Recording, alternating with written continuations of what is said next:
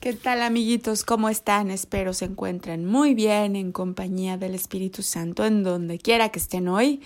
Bienvenidos a Ginger Podcast. Vamos a seguir aprendiendo de la Biblia. Y em, te acuerdas que en los capítulos anteriores habíamos hablado de cómo nuestro Señor y Salvador Jesucristo dio su vida por nosotros en la cruz y por su sangre recibimos ropas nuevas de santidad y somos salvos. Él descendió a, los a la muerte, conquistó a la muerte, resucitó al tercer día y ascendió y está sentado a la derecha del Padre.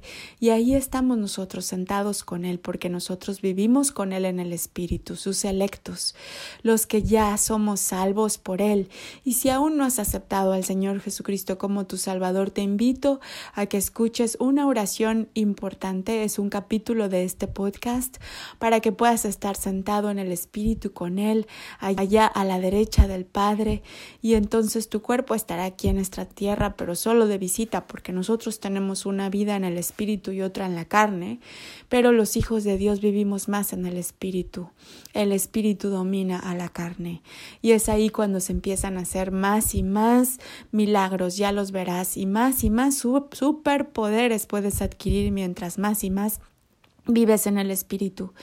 ¿Y cómo se nutre el espíritu? El espíritu se nutre rezando, se nutre dominando esas cosas que tu carne quiere hacer, pero que a veces el espíritu dice no. Por ejemplo, hay veces en que prefieres Mm, más bien pues no prestarle tu juguete a tu amigo, ¿no?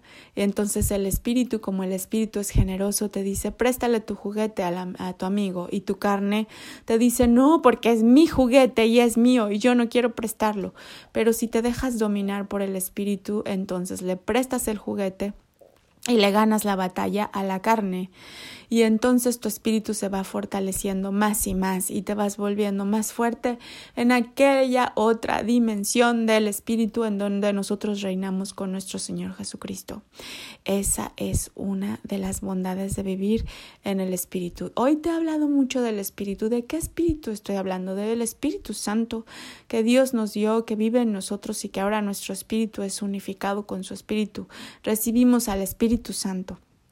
Entonces yo te voy a hablar hoy de esa parte en la Biblia. Eh, cómo fue que recibimos al Espíritu Santo, cuál fue la primera vez que Dios, nuestro Señor Jesucristo, envió al Espíritu Santo. Y para esto vamos a hablar de eh, los hechos de los apóstoles, así se llama el capítulo de la Biblia, es el capítulo 2, que se llama la venida del Espíritu Santo. Para esto nuestro Señor Jesucristo ya había ascendido y ya estaba reinando en el cielo, pero ¿te acuerdas que todos sus amigos se quedaron como muy tristes porque se había ido? Nuestro Señor Jesucristo ya él dijo que les iba a enviar a un consolador, alguien que los consolara. ¿Y sabes quién es ese consolador? Es el Espíritu Santo que camina junto a ti. Y cuando te, da, cuando te das cuenta de que está junto a ti, empiezas a sentir su presencia porque el Espíritu Santo es una persona, tal cual.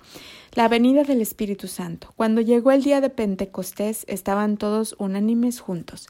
El Pentecostés es cuando celebraban el Passover, ¿te acuerdas? Se llama en inglés, que es cuando en el, en el Antiguo Testamento vimos que una de las plagas de Egipto fue cuando el ángel de la muerte pasó a visitar a todas las casas menos a las casas de el pueblo de nuestro Dios porque ellos habían puesto la señal en, la, en sus puertas y eso fue el Passover cuando eh, fue el día de Pentecostés que em, más bien en el día de Pentecostés estaban celebrando eso que fue cuando el ángel de la muerte no atacó al pueblo de nuestro Dios. Y de repente vino del cielo sigo leyendo en el verso 2 y de repente vino del cielo un estruendo como de un viento recio que soplaba, el cual llenó toda la casa en donde estaban sentados. ¿Quiénes? Pues los discípulos, los amigos de nuestro Señor Jesucristo. Y se les aparecieron lenguas repartidas como de fuego, asentándose sobre cada uno de ellos. Es decir, sobre cada una de sus cabezas aparecieron como unas llamas de fuego, y fueron todos llenos del Espíritu Santo. ¿Te imaginas? Después de ese estruendo en el cielo, y ahora fuego en sus cabezas, porque el Espíritu Santo se manifiesta en fuego, y comenzaron a hablar en otras lenguas según el Espíritu les daba que hablasen, es decir, en lenguas espirituales. El verso 5. Moraban entonces en Jerusalén judíos varones piadosos de todas las naciones bajo el cielo. Y hecho este estruendo, se juntó la multitud y estaban confusos porque cada uno les oía hablar en su propia lengua. Y estaban atónitos y maravillados diciendo Mirad, ¿no son galileos todos estos que hablan? ¿Cómo pues les oímos hablar nosotros cada uno en nuestra lengua en la que hemos nacido? Partos, medos, elamitas y los que habitamos en Mesopotamia, en Judea, en Capadocia, en el Ponto y en Asia, en Frigia y en Panfila, Panfilia, en Egipto y en las regiones de África, más allá de Sirene y romanos aquí residentes tanto judíos como prosélitos, cretenses y árabes, les oímos hablar en nuestras lenguas las, lenguas las maravillas de Dios. Y estaban todos atónitos y perplejos, diciéndose unos a otros ¿Qué quiere decir esto? Mas otros burlándose decían están llenos de mosto. Entonces, ¿qué pasó? Los amigos de Dios se llenaron del Espíritu Santo y el Espíritu Santo les dio el don de lenguas. Ellos empezaron a hablar en lenguas espirituales que es una de las cosas que tú también puedes hacer cuando naces de nuevo, cuando dices la oración importante en el capítulo de Ginger Podcast, que ya les mencioné antes en este podcast. Bueno, pues uno de los em, regalos que recibes es que puedes hablar en lenguas espirituales. Una maravilla, una maravilla, una maravilla. Y en este caso, los amigos de Dios hablaban en lenguas espirituales y todo el mundo los oyó hablar en su idioma. Imagínate que tú estás diciendo Rashka, Bareska, Y el otro te oye decirle Hello, how are you? Eso fue lo que pasó, fue una de las maravillas de nuestro Dios cuando envió al Espíritu Santo. Y el Espíritu Santo desde entonces iluminó a todos los amigos de Dios para que empezaran a cumplir esa misión que Dios les dio, que fue ir por todos lados y hablarles del Evangelio, decirles que el reino de Dios está aquí, eh, sanarlos, liberarlos. ¿Te acuerdas que esa fue la gran comisión? Bueno, pues con el Espíritu Santo ya estaban armados los amigos de Dios, así como estamos nosotros armados para cumplir esa gran comisión. Y así Pedro uno de los amigos de Jesús, al que le había dicho Pedro sobre tu, sobre tu cabeza voy a hacer mi iglesia, él empezó a ir por todos lados a repartir las buenas nuevas y a convertir a la gente que todavía no sabía de nuestro Señor Jesucristo, a explicarles quién era nuestro Señor Jesucristo y cuál era la fe de sus amigos, los cristianos. Y te voy a contar de un señor que se llamaba Saulo, que en inglés le decimos Paul. Saulo persigue a la iglesia. Em, Saulo era uno eh, un señor que era muy incrédulo y te voy a contar en el capítulo 8 de Hechos, y Saulo consentía en su muerte. En aquel día hubo una gran persecución contra la iglesia que estaba en Jerusalén y todos fueron esparcidos por las tierras de Judea y Samaria, salvo los apóstoles. Y hombres piadosos llevaron a enterrar a Esteban, hicieron un gran llanto sobre él, y Saulo asolaba a la iglesia, y entrando casa por casa arrastraba a hombres y a mujeres y los entregaba en la cárcel. Es decir, Saulo era un hombre muy malo, muy malo, muy malo. Estaba persiguiendo a todos los amigos de, los amigos de Jesús y los llevaba a la cárcel. ¿Te imaginas? ¿Tú qué crees que Dios hubiera hecho con ese Saulo? Pues yo hubiera pensado que le iba a dar un gran golpe y lo iba a meter a la cárcel también.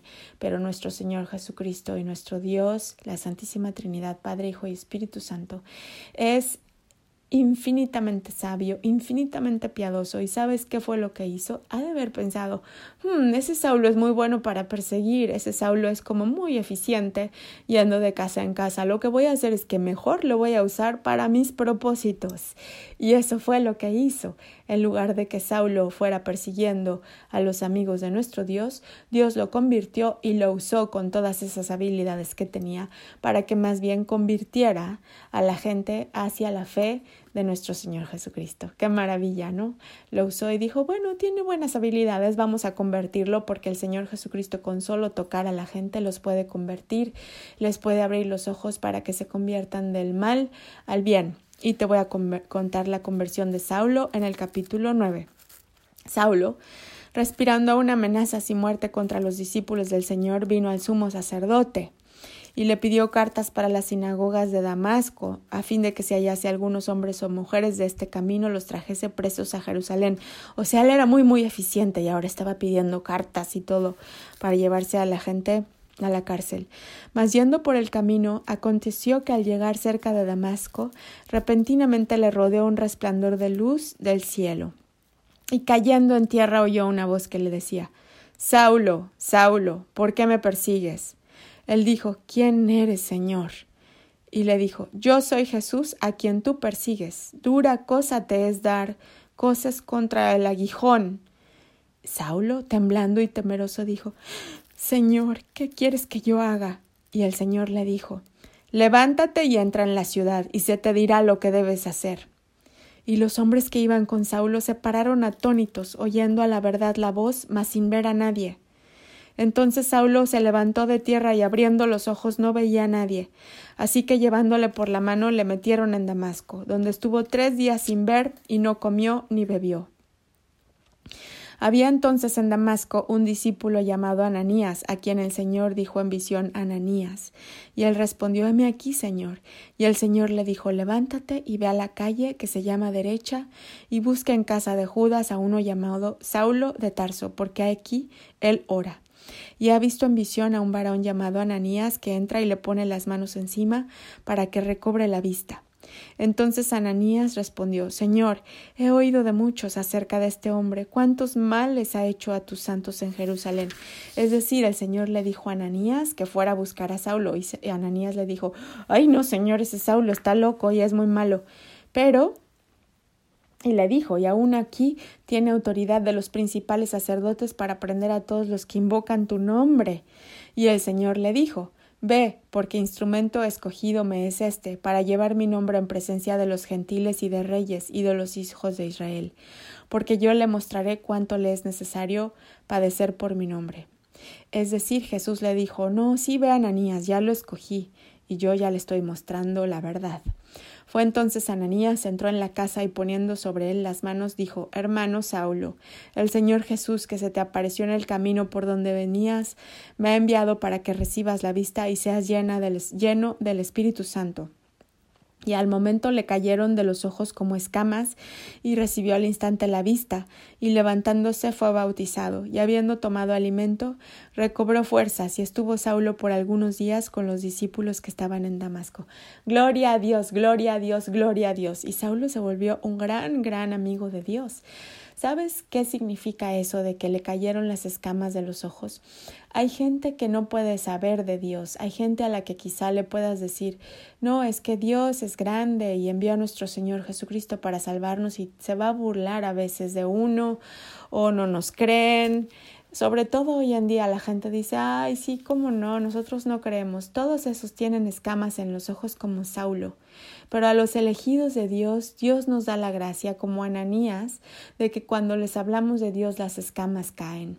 Así es que si tú tienes a gente a la que quieres mucho, Ruégale a Dios para que te ayude a ser un Ananías para ellos y que los ayudes a ver y que las escamas caigan de sus ojos, para que entonces ellos también puedan saber la verdad y puedan ser salvos y se puedan ir al cielo con todos nosotros. Ah, sí, porque nos vamos a ir al cielo, ¿sabes?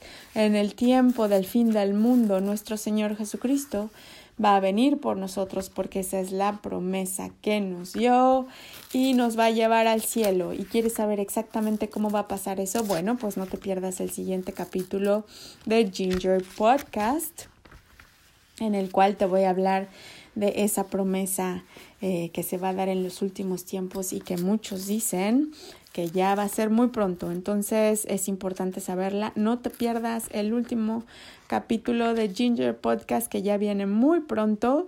Y hasta entonces yo te bendigo en el nombre de Cristo y declaro sobre ti paz por obra y gracia de nuestro Señor Jesucristo que me da la gracia de declararla hoy sobre ti. Te amo con todo mi corazón, gran hermano y hermana. Y nos vemos pronto en Ginger Podcasts. Hasta luego. Ten un gran día.